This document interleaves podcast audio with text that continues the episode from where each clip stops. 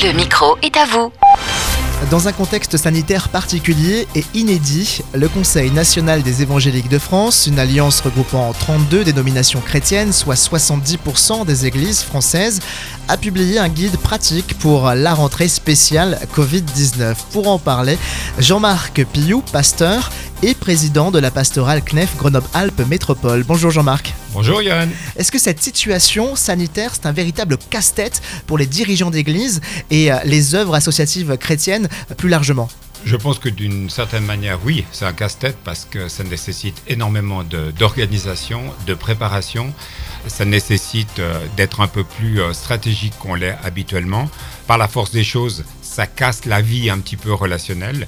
Euh, c'est comme ça qu'on peut le dire d'une manière générale. Et peut-être aussi on peut dire que ça fait prendre conscience encore plus que d'habitude des responsabilités des présidents d'associations d'églises, par exemple, ou des présidents d'associations de centres de vacances et autres. La plupart des églises ont repris du service courant juin, mais pas toutes, parce qu'il y a une grande disparité entre les églises accueillant plus de public que les églises à plus faible communauté, si on peut dire comme ça. Bah, C'est-à-dire, oui, effectivement, la problématique, c'est les, petites communautés. Et quand je dis petites communautés, c'est les communautés de capacité entre 50 et, et 150 places dans leur lieu de culte. Euh, par la force des choses, étant donné que maintenant on est dans la règle euh, de, la, distanciation d'un mètre dans les lieux qui accueillent du public, dans les milieux cultuels, pour une, euh, salle de culte qui a 100-110 places, ben, on ne peut pas accueillir plus qu'une trentaine de personnes, environ.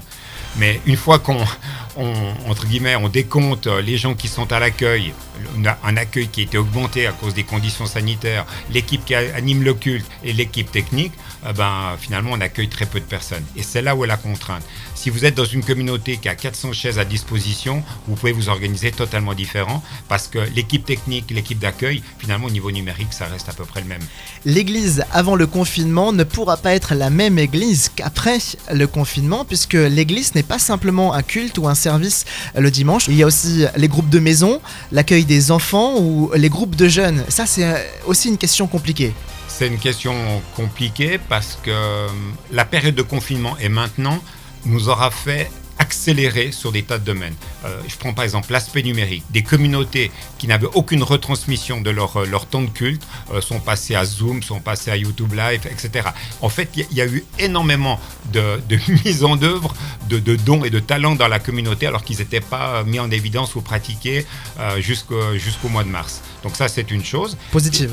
Alors positif, très positif. Et d'ailleurs, je pense que dans l'après, ces communautés-là vont continuer à la diffusion mmh. par rapport à des personnes âgées ou des personnes euh, qui seraient en situation de faiblesse au niveau de la santé. Par rapport aux autres activités, euh, moi je dirais qu'il faut faire preuve d'adaptabilité. Moi, je pense que c'est le maître mot de ce temps de rentrée. Le fait de dire bah, les cinémas peuvent accueillir plein pot, puis nous on peut pas, euh, pose problème. Le fait de dire qu'à la terrasse des cafés, on voit les gens euh, se réunir alors que les enfants de 12-13 ans sont obligés de porter le masque, euh, et on voit ces, enfin, ces, oppositions et on se dit ah c'est pas possible on pourrait tout le temps être en train de rouspéter ce qui est quand même très pro, très proche du caractère naturel du français.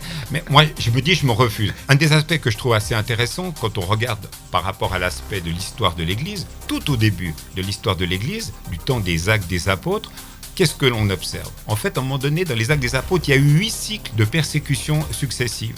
Et les chrétiens étaient persécutés à cause de leur foi. Et qu'est-ce que ça a produit? Ça n'a pas produit du découragement, mais ça les a poussés à aller plus loin, aller jusqu'aux extrémités du, du monde pour annoncer l'évangile ma prière, c'est que dans ce temps particulier où finalement tout nous pousse à nous enfermer et à ne pas nous réunir, eh bien finalement nous puissions être poussés à aller plus loin pour que l'évangile puisse être annoncé. Merci beaucoup Jean-Marc d'avoir été avec nous. De rien. Et à bientôt. Merci pour l'accueil. Et bonne rentrée pour les églises. Merci beaucoup. Au revoir. Au revoir.